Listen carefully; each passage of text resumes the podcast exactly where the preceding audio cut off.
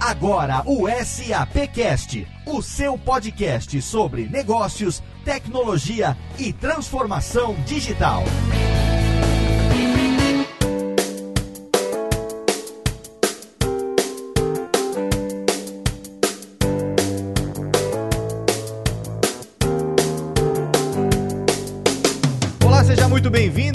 Léo Lopes e está começando agora mais uma edição do SAPcast, o podcast da SAP Brasil, nosso encontro quinzenal para falar sobre negócios, tecnologia e transformação digital. E no programa de hoje a gente vai falar sobre um tema que é muito presente na vida da SAP e por consequência é muito presente também aqui no SAPcast. Hoje a gente vai falar de inovação, o que define algo inovador, né? Dá para inovar em diferentes aspectos, na estratégia de uma empresa, na captação de recursos, nos produtos enfim, inovação não tem limites. A gente vai discutir hoje sobre o estado da inovação no Brasil e quais são as perspectivas. A gente vai tentar entender também o panorama nacional e internacional, como que o Brasil aparece em rankings internacionais de inovação, qual o retrato da inovação atual no Brasil, já que é um tema que se fala tanto, como andam as políticas públicas, políticas de apoio à inovação, agenda política para ajudar a indústria brasileira, enfim, a gente tem muita coisa para discutir no programa de hoje e hoje nós estamos todos remotos. Eu tenho lá diretamente dos escritórios da SAP em São Paulo a figura do meu amigo Rodrigo Moradi, mais uma vez aqui no SAPcast. Tudo bom, Rodrigo? Tudo ótimo, Léo. E com você, tudo bem? Tudo bem, tranquilo. Inovação, que é um tema que eu me lembro na última edição do SAP Fórum, norteou praticamente tudo que a gente fez ali, né? Sim, sim. Esse é um tema que está sempre girando aqui na SAP, que a gente está sempre falando, sempre trabalhando com os nossos clientes, com as empresas do nosso ecossistema e também na origem do próprio SAPcast né, Léo? Sempre Exato. a gente tá falando disso. Sim, exatamente. Inovação foi exatamente o que nos motivou, na verdade, o que motivou vocês a me procurarem e a gente conceber esse podcast que já tá na sua terceira temporada e estamos aí a cada duas semanas trazendo sempre esses temas tão relevantes, assim como o Rodrigo Murad, remotamente também hoje, o nosso terceiro mosqueteiro aqui, meu amigo Max Cunha. Tudo bem, Max? Tudo bem, Léo. Tudo bem, Rodrigo. Vamos lá, né? Mais um podcast aí. A gente tá se aproximando do número 50. Em breve a gente vai chegar e comemorar o SAPcast número 50. Exatamente, estamos preparando algo especial para você aí, ouvinte do SAPcast, para o nosso programa de número 50. Não podemos deixar passar esse número sem celebrar, mas isso a gente comenta um pouco mais para frente, porque é uma surpresa que a gente está preparando aqui para você. A surpresa de hoje, na verdade, é saber agora do Max quem são os convidados que ele chamou para falar com a gente no programa de hoje sobre inovação, Max. Vamos lá. Hoje a gente vai falar de inovação na essência, né? A gente sempre fala de inovação através de tendências, através de comportamentos do mercado. Hoje a gente vai falar de como que a política está relacionada com a inovação que as empresas buscam e conseguem oferecer né, para os seus clientes. E para isso a gente começa com Christian Geronasso, que é da casa. Ele é o nosso especialista em transformação digital e SAP Leonardo. Bem-vindo, Christian. Max, obrigado. É um prazer estar aqui com vocês hoje. Eu adoro é, esse formato de podcast. É um prazer estar aqui. Eu acompanho há muito tempo já o SAPcast e obrigado pelo convite. Que legal, Christian. A gente fica bem contente com o seu feedback. A gente, inclusive, já tinha conversado conversado sobre isso, né? E com certeza você volta mais vezes aqui com a gente. Legal, conte comigo. Maravilha. E Léo, continuando a nossa lista de convidados especiais, a gente tem a Cândida Oliveira, ela é especialista em desenvolvimento industrial da CNI e também coordenadora do programa de imersões em ecossistemas de inovação. Cândida, é um prazer ter você conosco. Olá, pessoal. Muito obrigada pelo convite para participar do SAPcast. Essa é uma oportunidade ótima para compartilhar com o público interessado em inovação tudo que a CNI está fazendo de interessante nessa área. Que legal, Cândida. A gente está bem contente com a sua participação e confiantes de que temos muita coisa para conversar hoje. Teremos, com certeza. É isso aí, Max. Sejam bem-vindos, Christian e Cândida, e é com esse time de peso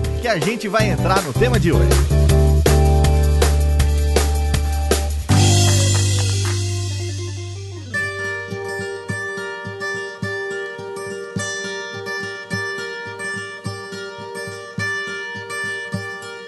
Como eu comentei na abertura, então, a gente pode tratar de inovação de formas diferentes, né? De ângulos diferentes. A SAP tá à frente quando a gente fala em tecnologia e tecnologia hoje é sinônimo de inovação, não tem jeito. A gente pode falar de tendências tecnológicas, que é alguma coisa que eu particularmente gosto pra caramba, tô sempre ligado, a gente sempre trata disso aqui também no SAPcast, tem tudo a ver não só com o meu trabalho, como com a proposta do podcast. A gente pode falar sobre a jornada de transformação digital das empresas, que é um tema bastante bastante abordado aqui também. Mas antes, para a gente contextualizar um pouco, eu queria falar sobre como é que estão os panoramas, ou seja, entender de uma maneira mais ampla, né, de uma maneira mais macro, o cenário internacional e aí depois também como que o Brasil está inserido no mercado mundial no que se refere à inovação. Então, eu queria perguntar para Cândida e para o Christian, assim, esse assunto ele é tão abrangente, né, que eu queria antes entender como vocês dois atuam quando a gente fala em inovação, qual é a atuação específica de cada um de vocês e como que vocês definem inovação. Bom, gente, em primeiro lugar, inovação não é um fim em si. Né? Eu costumo dizer que ela é o meio mais promissor para agregação de valor a qualquer produto ou serviço e, naturalmente, para o aumento da competitividade de qualquer empresa ou de um determinado país. Hoje, eu atuo na área de inovação por meio dos projetos da Mobilização Empresarial pela Inovação, que é um grupo que reúne as 300 maiores empresas que operam no Brasil e que há 10 anos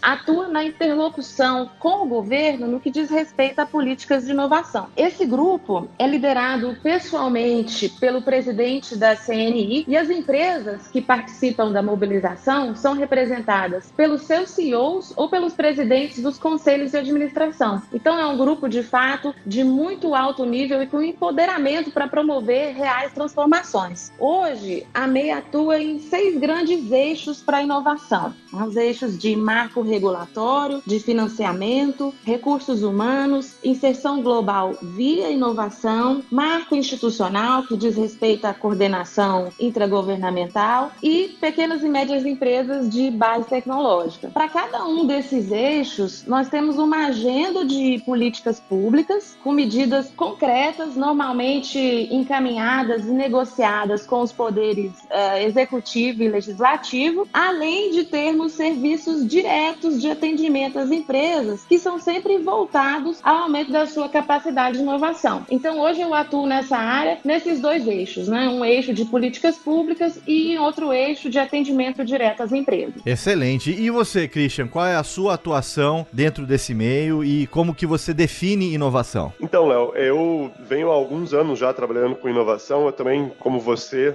sou um apaixonado pelo assunto, sempre estou ligado com o que está saindo de novidade e como que eu posso ajudar os clientes SAP com essas novidades. Eu escrevo hoje para um boletim macroeconômico, eu tento colocar na cabeça dos economistas que tecnologia é um fator macroeconômico. Da mesma forma que aconteceu com os taxistas que acreditavam que o Uber é, não ia impactar eles, até o momento que o táxi passou a valer um oitavo do valor. E daí eles começaram a ficar preocupados. Tem um caso de um senhor aqui de São Paulo que vendeu a sua panificadora e comprou tudo em telefones e achou que ele ia se aposentar. No fim das contas, os telefones, na época, né, que se colocava telefone, declarava o telefone, alugava-se telefone. Logo depois vieram os telefones móveis e, enfim, aquele valor não, não tinha mais valor de mercado e, infelizmente, ele teve que voltar a trabalhar com panificação. Então, eu tento esclarecer esse caminho da inovação para o mercado e tentar trazer as tecnologias novas na plataforma SAP Leonardo, que eu sou responsável aqui na SAP, com essa visão é como tecnologias podem ajudar a resolver problemas de formas novas.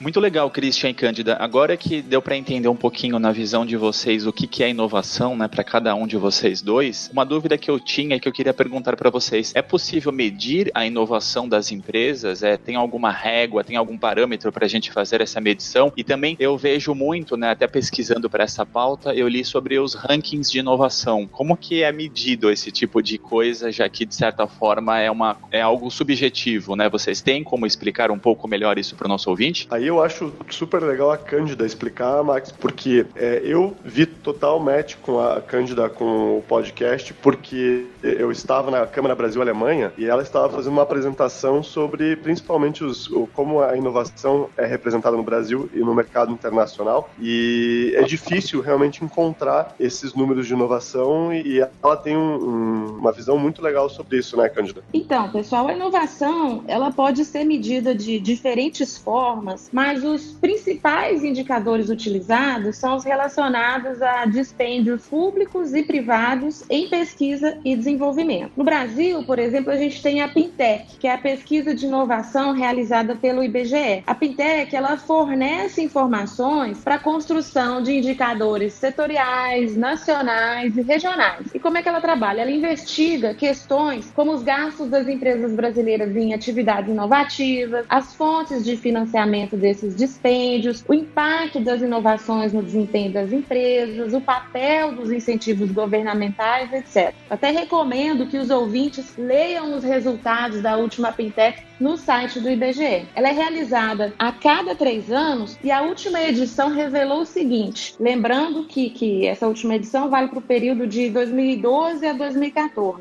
Nós temos uma certa estabilidade nas taxas de inovação do país. Né? De uma edição para outra, nós passamos de uma taxa de 35,6% a 36,4%, que é um pequeno aumento, mas que não deve ser interpretado de forma absoluta como um dado positivo, porque o ritmo de crescimento dos nossos competidores é outro, é muito mais rápido, né? E isso se revela na queda das nossas posições nos rankings internacionais. Eu não vou falar de rankings internacionais de forma ampla, mas eu quero me referir aqui ao Global Innovation Index, que é um ranking coordenado pelo INSEAD, pela Universidade de Cornell e pela WIPO, e do qual a CNI e Sebrae são parceiros. Nós somos knowledge partners do Global Innovation Index. Na edição de 2017, o Brasil apresentou uma queda e desde 2011 nós caímos 22 posições. Em 2017, o Brasil teve a pior posição entre os BRICS. Só para vocês terem uma ideia, a China ficou em 22º lugar, a Rússia em 45º, a África do Sul em 57º, Índia em 60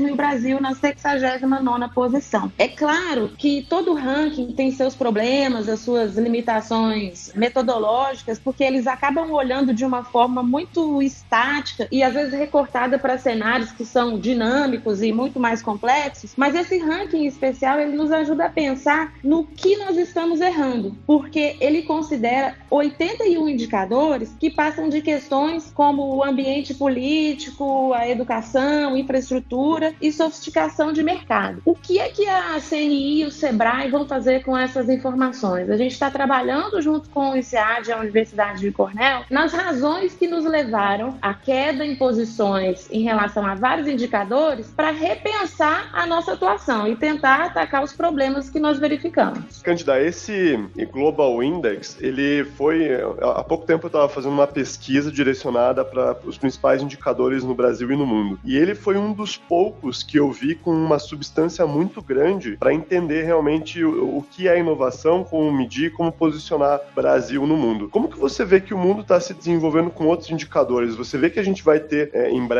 novos indicadores para posicionar empresas e como as empresas podem seguir caminhos para evoluir nesses indicadores? É, eu acho difícil falar de empresas porque a maioria desses rankings olham para os países de uma forma geral, né? Isso engloba o conjunto de empresas industriais e de serviços. Então, para mim é, é difícil assim responder a sua questão, né? Eu não vejo muitas mudanças até porque a gente tem muitos rankings. Um movimento interessante que eu vejo aparecer é a construção de ferramentas que são mais uh, dinâmicas do que rankings que posicionam os países de forma absoluta. Porque, por exemplo, Suíça é um país que, em geral, aparece em primeiro lugar em rankings tradicionais. Mas a Suíça é um país minúsculo, né? E faz sentido a gente achar que a Suíça é mais inovadora, mais competitiva que os Estados Unidos, que a China, que a Alemanha? Não faz sentido. Né? Então, ferramentas que olham para questões específicas específicas, organizando os países de forma dinâmica em relação às suas forças e fraquezas, são ferramentas que talvez ajudem mais, tanto as empresas como os governos, a entender onde estão acertando, onde estão errando, para redirecionar as políticas e as formas de atuação. Eu acredito também que, sempre quando eu vou discutir com os diretores das empresas que estão buscando inovação, eu sempre levo o discurso do que o nível de maturidade vai do momento que começa a inovação, ou seja, começar a aplicar as tecnologias, começar começar a pensar de forma diferente, criar uma cultura de inovação, e isso não necessariamente caracteriza um olhar em qual posição está, porque não é só um, uma método de comparação. Legal. Uhum. Agora, vocês que trabalham com isso no dia a dia, a Cândida diretamente de uma maneira ampla, né? E o Christian liderando uma equipe na SAP que é responsável por uma ferramenta tão importante que a gente conheceu ano passado, que é o SAP Leonardo. A gente já fez, inclusive, um SAP Cast aqui falando sobre ele, e, e inclusive foi SAP Leonardo e inovação os temas principais da última edição do SAP Fórum. O ouvinte que por acaso esteja começando a ouvir o SAPcast agora e não saiba do que eu tô falando, dá uma olhadinha aí no seu feed que você vai ver a edição do ano passado do SAP Fórum e também os programas subsequentes dessa edição, onde foi falado muito a respeito desse assunto, né? Mas eu queria saber de vocês o seguinte: num cenário como esse que a Cândida mostrou, que a gente tem o Brasil na última posição entre os BRICS nesse ranking de inovação, mas ao mesmo tempo a gente tem uma cultura muitas vezes retrógrada no sentido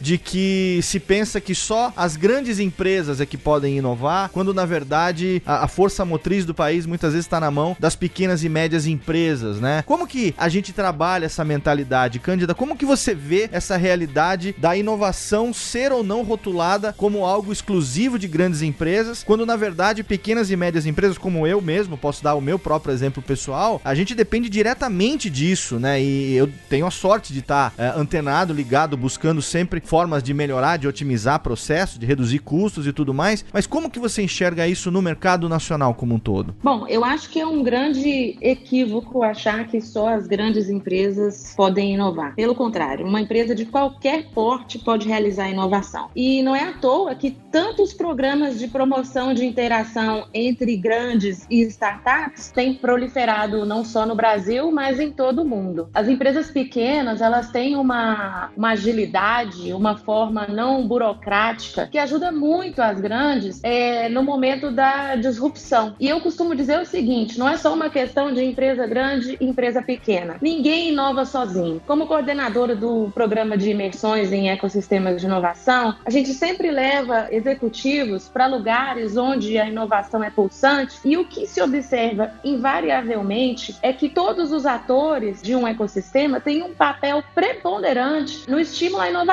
Então não é só a grande nem só a pequena, mas o pessoal da academia, os gestores de fundos, os atores governamentais, porque é exatamente isso, ninguém inova sozinho. Léo, essa parte da inovação de grandes empresas é importante passar a visão para as pequenas e médias empresas que muito se discute e às vezes pouco se faz. Algum tempo atrás eu estava trabalhando num projeto de inovação com uma empresa, enfim, o tempo que passou se discutindo de como iria se inovar, quais seriam os processos, quais seriam as aprovações, acabou engessando tanto o processo de inovação que outros concorrentes acabaram saindo na frente. O importante é assim, é, isso que a Cândida falou, das startups terem a flexibilidade, mas às vezes não a maturidade de uma empresa média, pode se somar. Então, a empresa que quer inovar, que tem um médio porte, pode aproveitar essa velocidade das startups para conseguir acelerar a inovação. E, e, quando a gente fala de inovação e tecnologia, é muito importante que todos tenham na cabeça que a gente vive hoje um, dentro de uma cadeia de valor digital, onde fala-se muito de tecnologia, de internet das coisas, big data, chatbots, machine learning, mas no fundo, no fundo, tudo faz parte de uma cadeia de valor, que é impossível investir só em um pedaço dela. Você vai acabar é, refletindo esse investimento em todas as outras tecnologias, em todas as outras etapas dessa cadeia.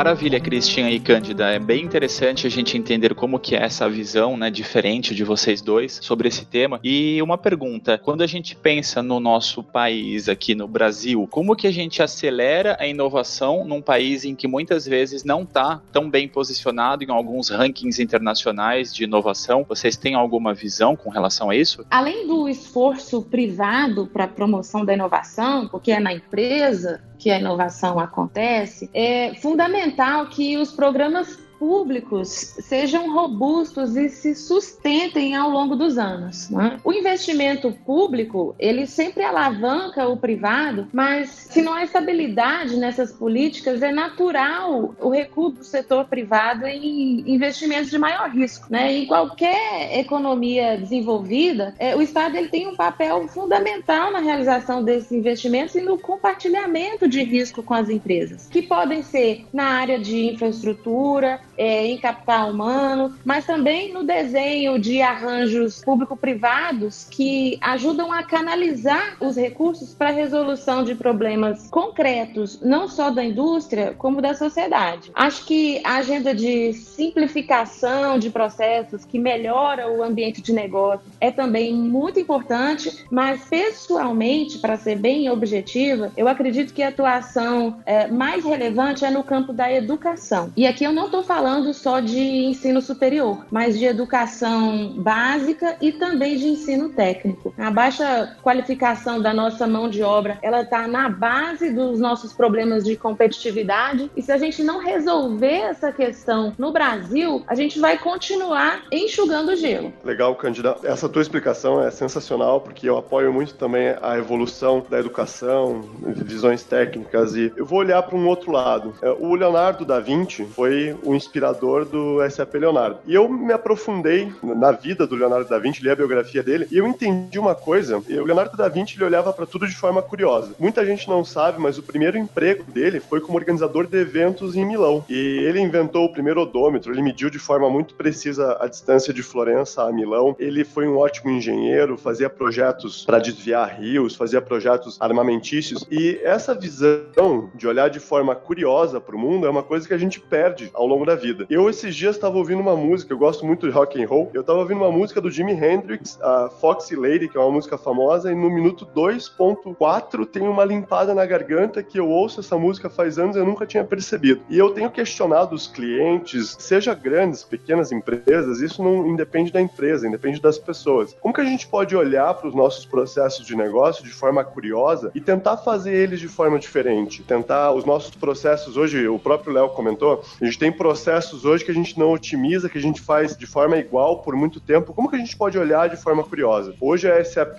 por muito tempo, já vem olhando para o design thinking como essa forma de olhar para os processos de forma curiosa e a gente leva dessa forma para os clientes. Mas o Brasil pode passar a, a, ter uma agenda de inovação interna sem depender do governo, sem depender das empresas é, de software, sem depender de, de, muita estrutura, e sim passar a inovar por si mesmo. É, pegar uma tecnologia, por exemplo, hoje a SAP oferece chatbots de forma livre para clientes testarem, machine learning também de forma livre. Pegar isso, colocar a área de TI, começar a testar, começar a ver resultados de receita, ver resultados de faturamento e aí estimular cada vez mais a inovação. E pessoal, uma pergunta com relação ao papel que o governo brasileiro tem desempenhado na inovação das empresas privadas. É, existe a lei do bem e alguns outros incentivos. Essa agenda política, ela veio para ajudar a indústria no país? Como que vocês veem isso? Bom, acho que nos últimos 10 anos, 12 anos, a gente não tem como negar que houve um esforço enorme por parte do governo para a promoção da inovação por meio de diferentes tipos de instrumentos. Talvez o volume do esforço ainda não tenha se expressado em, nos resultados que eram esperados. Para ajudar nisso, eu queria falar um pouquinho de uma das iniciativas da MEI, que é o MEI Tools, que foi lançada em 2016. É, há dois anos atrás, nós compilamos em uma única publicação os instrumentos mais relevantes de incentivo à inovação vigentes no país. Né? Eles são classificados por captação de recursos, apoio técnico e tecnológico, infraestrutura, premiações, capacitações e, e mentorias, e é um, uma ferramenta que tem sido muito bem avaliada pelo setor produtivo, porque a gente utilizou como critério colocar ali somente os mecanismos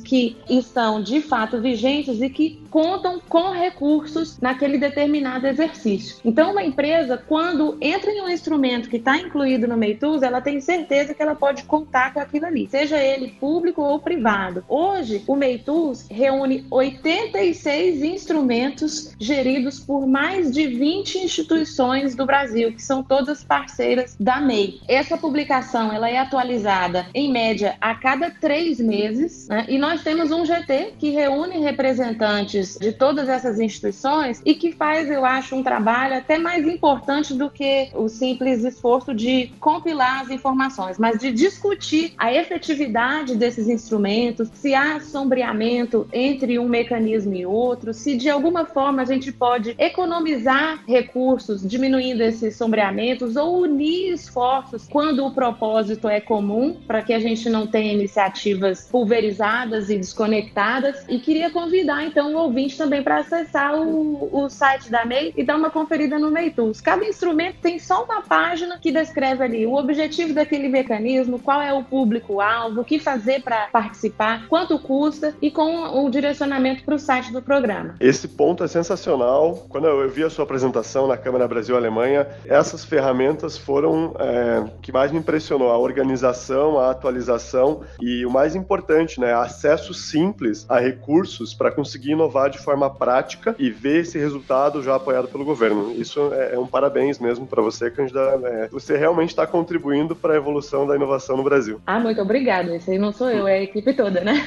Inclusive, quero até anunciar, nós estamos realizando hoje, eu, eu, eu estou aqui no, no, Centro Paula Souza, em São Paulo, a primeira capacitação sobre o meu Tools, né? Um desdobramento desse nosso projeto, que é para realizar workshops para treinar empresas ou instituições em relação a instrumentos específicos, né? Quando a gente fala de 86 instrumentos, é muito difícil processar essa quantidade de informações. Mas às vezes uma empresa, uma organização tem interesse em determinados mecanismos e a gente pode montar um treinamento sobre como acessar esses mecanismos, como submeter os projetos, quais são as dicas, e a gente passa um dia inteiro com os grupos realizando essas capacitações. Já fica a dica aí de quem quiser saber um pouco mais, é só entrar em contato com a gente só para pontuar o ouvinte aqui, a Cândida tá falando hoje, dia que a gente gravou esse programa, no dia 11 de maio, não no dia que esse programa tá sendo publicado. Então, por favor, não adianta você que tá ouvindo o programa agora ir lá procurar, porque é, é o presente passado, já, já aconteceu. Então, foi no dia 11 de maio. Mas a dica de procurar ela através do link que a gente vai deixar no post, essa dica é quentíssima e o ouvinte tem que fazer isso. É porque o programa não é ao vivo, o programa é gravado, né? Então, hoje é relativo na linha do tempo, né, Cândida?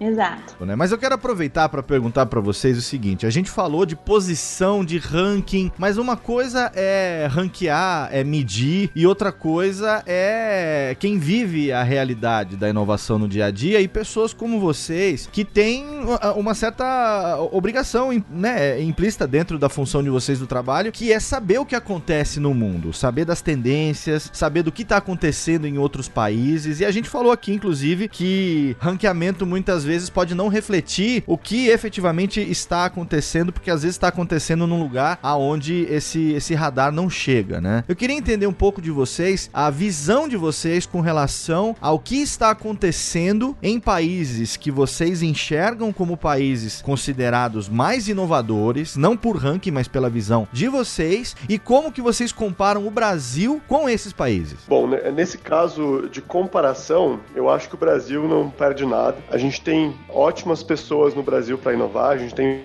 sem comparar é, volume de inovações, assim, a gente tem total qualidade para inovar tanto quanto qualquer outro país. Há pouco tempo atrás, Léo, eu estava participando de alguns grupos da, da BNT para padronização do blockchain no Brasil e do mundo. Uhum. Então, deu para perceber que a gente está num padrão de discussão muito elevado e a gente não perde nada. Talvez a gente não tenha o recurso para botar o nosso especialista ir para o Japão, para a Austrália, para debater um pouco mais esse assunto, mas quando a gente está internamente, a gente está com um nível de discurso igual aos outros países. E quanto aos movimentos que estão acontecendo, eu acho que um movimento que vai acontecer agora em maio, que a gente não pode deixar de falar, é o GDPR. É uma obrigação que a União Europeia vai colocar para o mundo e todas as empresas que detêm dados de clientes da União Europeia vão passar por regulações. Então, digamos que eu venda alguma coisa para um cliente meu lá e eu não tenha submetido é, um termo para realmente pegar esses dados desse meu cliente. Eu posso sofrer multas de até 20 milhões de euros. Caramba! 20 milhões de euros, isso aí. Então, muita gente, a partir do dia 25 de maio, pode ser pego desprevenido. A gente está achando que está no mercado aberto, trabalhando com e-commerce, está tudo muito tranquilo, mas esse é um movimento muito positivo. Hoje existem mais de 2.400 sites que coletam dados do movimento do mouse, dados de clique na tela e conseguem compreender o usuário final por essas características mais do que qualquer outra pessoa. Então podem dizer se uma pessoa está deprimida ou está feliz de acordo com a forma que o mouse é movimentado na tela. Então, é, esse movimento é positivo porque está criando mecanismos para proteger o usuário final, como a gente tem o marco regulatório no Brasil, como a gente tem um movimento global acontecendo. Isso é positivo e eu acho que o Brasil tem total gás e energia para entrar nisso e ganhar essa corrida em breve. E você, Cândida, você que está diretamente no, no cerne disso, né? É, respira inovação no dia a dia e, obviamente, está enxergando tudo que está acontecendo lá fora. O que, que você vê e como que você coloca o Brasil nisso? Você concorda? Você tem a mesma visão que o Christian a esse respeito? Ou você é um pouco mais otimista ou mais pessimista? Como é que você vê isso? Eu sou bem otimista. Eu costumo dizer que quem, quem trabalha com inovação é sacerdote.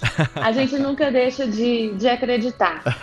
de acreditar e de catequizar as pessoas também, né? Exato. Mas nada disso se dá sem por achismo, né? Para responder a pergunta, eu vou contar uma rápida história aqui para vocês sobre o programa de imersões, como Excelente. ele se desenvolveu. A gente, em geral, leva os nossos executivos para ambientes muito uh, inovadores, com tecnologias muito disruptivas. Eles entram em contato com equipes de altíssima performance. E, em geral, logo após a, a imersão, é, a gente sente aquela depressão entre os participantes, né? Porque eles ficam pensando, puxa vida, o gap entre o Brasil e esse país aqui é muito grande. O que, que nós vamos fazer como país? O que, que eu posso fazer dentro da minha organização para diminuir esse gap? E foi a partir dessa percepção que a gente resolveu realizar as imersões nos ecossistemas de inovação no Brasil, porque no fim as pessoas também não conhecem tudo que a gente tem de positivo no campo de ciência e tecnologia. Então as nossas imersões aqui são realizadas em parceria com a Embrapi e com o Senai. É importante eu falar aqui que a Embrapi é um modelo que é uma inovação institucional em si, inspirada nas melhores práticas, nas melhores políticas de, de fomento de economias avançadas. Né? É um modelo desburocratizado, em que as empresas negociam seus projetos diretamente com os laboratórios, em que o recurso já está garantido, não tem aquele monte de prazos, aquele monte de documento para submeter, enfim. E o Senai trabalha com a rede de institutos Senai de inovação, que foi constituída há poucos anos atrás, não há mais que quatro anos, com inspiração no modelo Fraunhofer. Hoje nós temos quase 25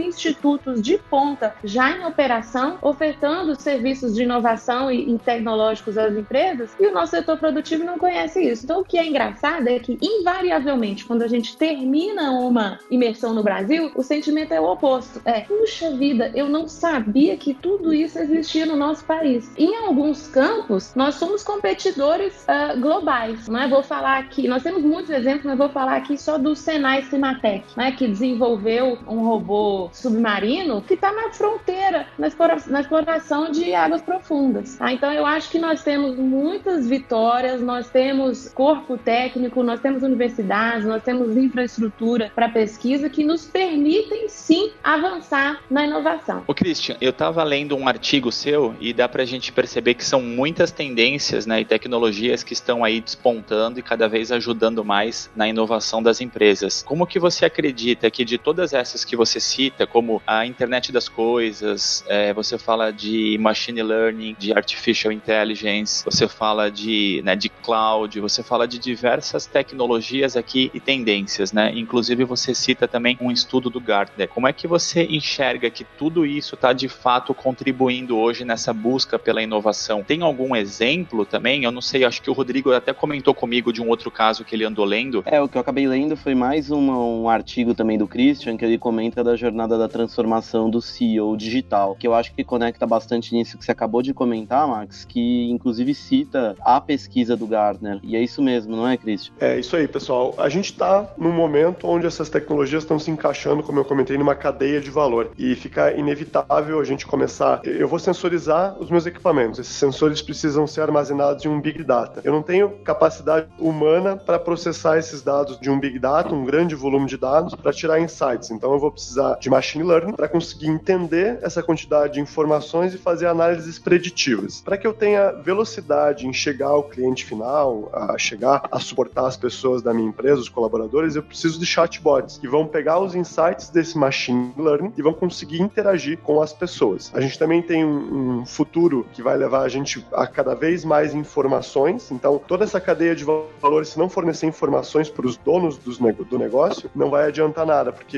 eu preciso disso para tomar decisões. E o Gartner aponta que existem algumas tecnologias esse ano que vão despontar. O que tem se percebido, esse relatório do Gartner é do começo do ano, do final do ano passado, de 2017, tem se percebido que está se direcionando muito para a inteligência artificial. A inteligência artificial está tomando um espaço muito maior do que foi previsto. O Big Data, coisas inteligentes, estão se tornando meio que a nova commodity das novas tecnologias. E quando a gente fala da jornada de transformação do CEO digital, o Gartner coloca também que o principal é começar essa cultura de inovação o quanto antes. Gerar uma equipe, colocar uma meta arrojada, se possível, ligar essa meta arrojada com um produto que o cliente final vai ver valor ligado à inovação e começar a gerar protótipos, criar designs, falhar o mais cedo possível para conseguir evoluir o mais rápido possível. Temos outros casos, como monitoramento de frotas, monitoramento de máquinas, é, enfim, as possibilidades hoje são ilimitadas. Eu diria que hoje não existe nada que nós não consigamos resolver. Christian, muito legal isso que você colocou. Eu não tenho como deixar de reforçar que as soluções de inteligência artificial, de fato, é, estão tomando não só o mercado de, de, tecnologia, mas da vida das pessoas. Onde quer que a gente vá, é, a gente só escuta falar disso e não só das aplicações na, na manufatura, né, mas com soluções para melhoria da vida das pessoas nas áreas de segurança, de eficiência energética,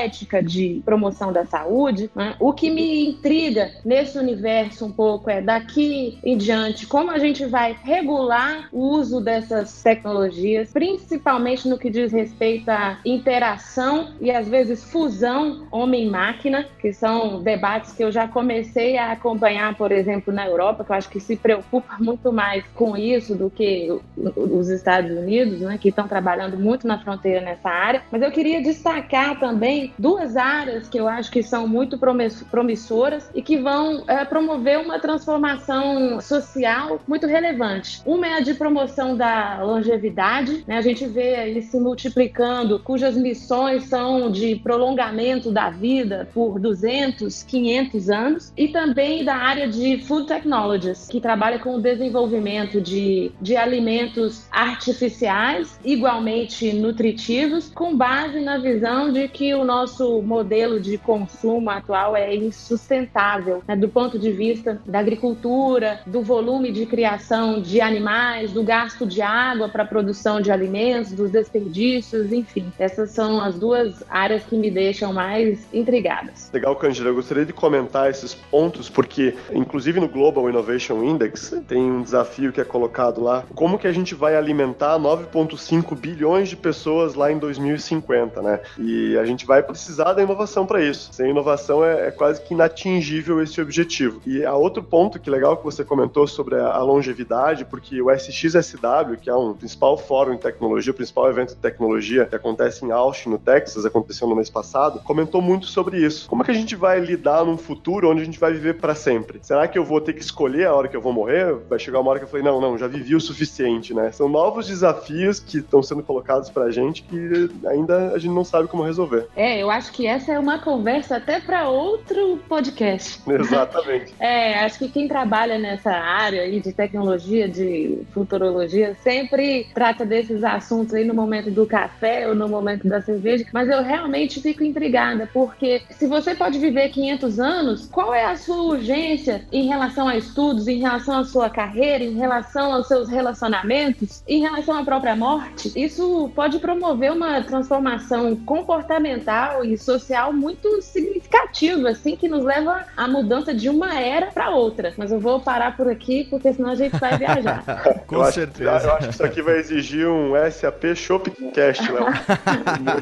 Já pode colocar na agenda da próxima, hein? Com certeza. Com certeza. Inovação é um tema que tá no DNA da SAP, por consequência, tá no DNA do SAPcast também. É um tema atualíssimo e extremamente relevante que não vai deixar de ser pauta para futuros programas e certamente aqui nesse momento, quando eu encerro, infelizmente, o programa de hoje, porque a gente já chegou no tempo de terminar o programa, eu agradeço os convidados que com certeza estarão aqui novamente no futuro, né, Max, para continuar falando sobre esse tema que não tem fim. Sem dúvida, Léo, já fica o convite aqui, inclusive, para que os dois voltem e participem conosco desse próximo SAPcast do futuro aí, filosófico. Exatamente. Eu quero começar agora. O Max começa apresentando por quem é da casa e eu começo me despedindo pelos convidados. Cândida Oliveira, muito obrigado pela sua presença, muito obrigado por compartilhar com a gente a sua experiência aí dentro da CNI também. Enfim, tudo que você faz é extremamente interessante. Eu queria que você, por favor, deixasse aqui pra gente alguns links, como que os nossos ouvintes podem conhecer melhor esse trabalho, como que eles podem interagir com você, redes sociais, LinkedIn. Deixa pra gente aqui um meio de contato. Ok, gente, super obrigada pelo convite. Adorei mesmo participar. Contem comigo para próximas edições.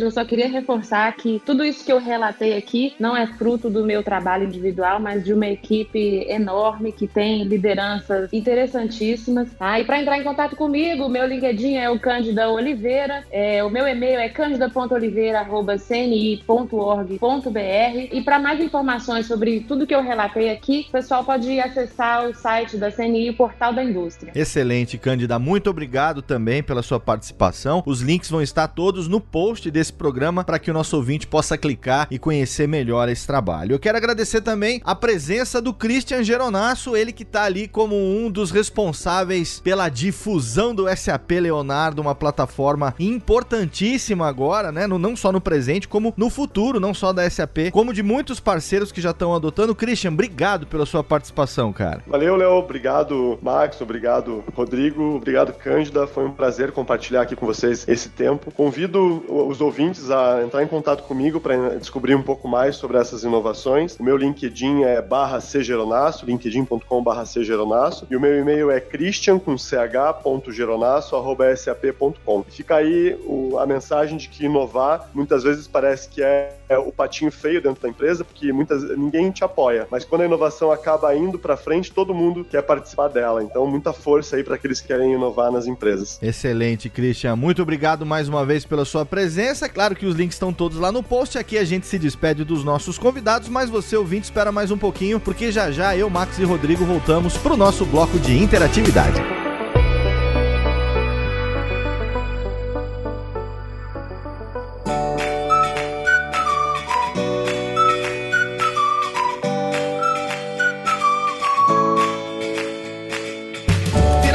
Um SAPcast, mais um bloco de interatividade. Estou aqui com meus amigos Max Cunha e Rodrigo Murad e hoje eu quero começar perguntando pro Max como é que o ouvinte do SAPcast pode mandar um e-mail direto pra gente, um e-mail que cai direto aqui na nossa caixa de entrada com todas as suas sugestões, opiniões, dúvidas, por que não, também sugestão de convidados, de temas pro SAPcast. Como que o nosso ouvinte pode mandar um e-mail pra gente, Max? Léo, o nosso endereço de e-mail é o sapcast@sap.com e é através deste endereço que a gente recebe todos esses comentários e críticas que você acabou de explicar. Exatamente, e também temos uma atividade ali intensa nas redes sociais. Rodrigo Murad, como que o nosso ouvinte que está ali no dia a dia ativo nas mídias sociais pode interagir com a SAP e também com o SAPcast? É, Léo, o ouvinte que quiser seguir a gente é só acessar a fanpage da SAP Brasil no Facebook, o Twitter arroba SAP Brasil e também o Instagram SAP Latinoamérica. E sem esquecer, Léo, o nosso site www.sap.com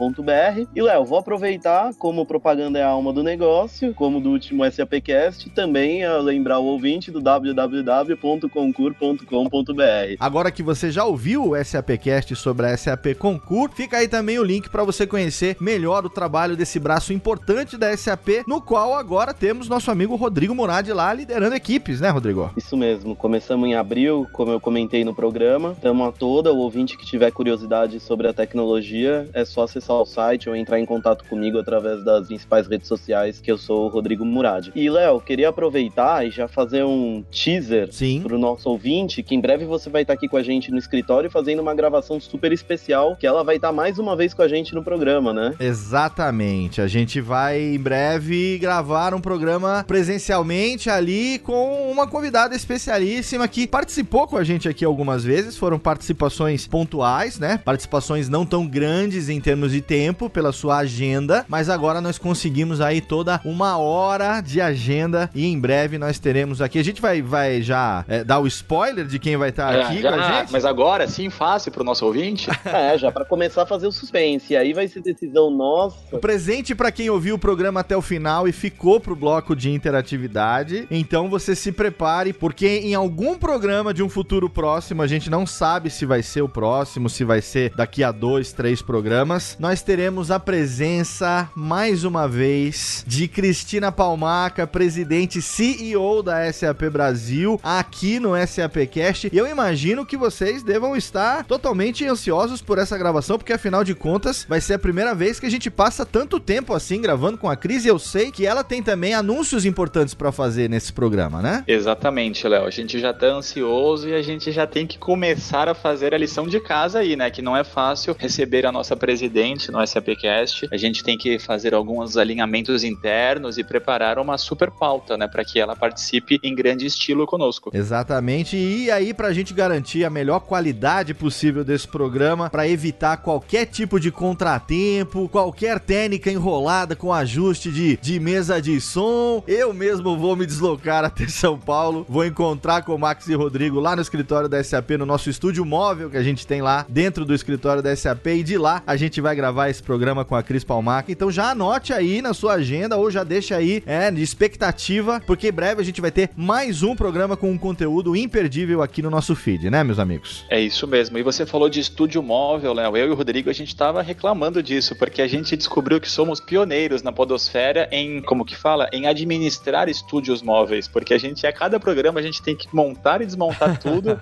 e a gente soube que isso não é tarefa fácil nem para os mais experientes. Não, não, não, é claro, mas quem disse que seria fácil?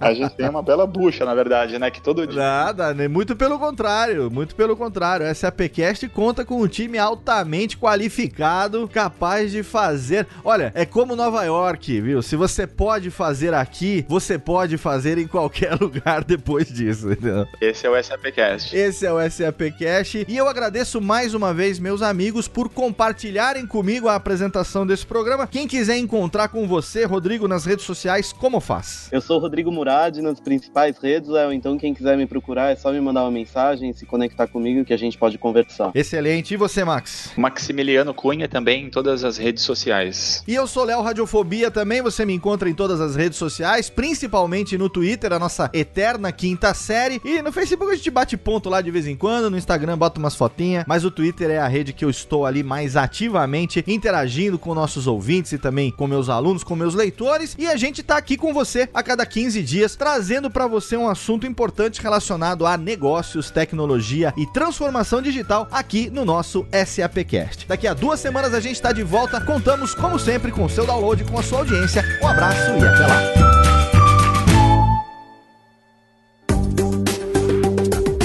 Para mais conteúdo SAP, acesse sap.com.br.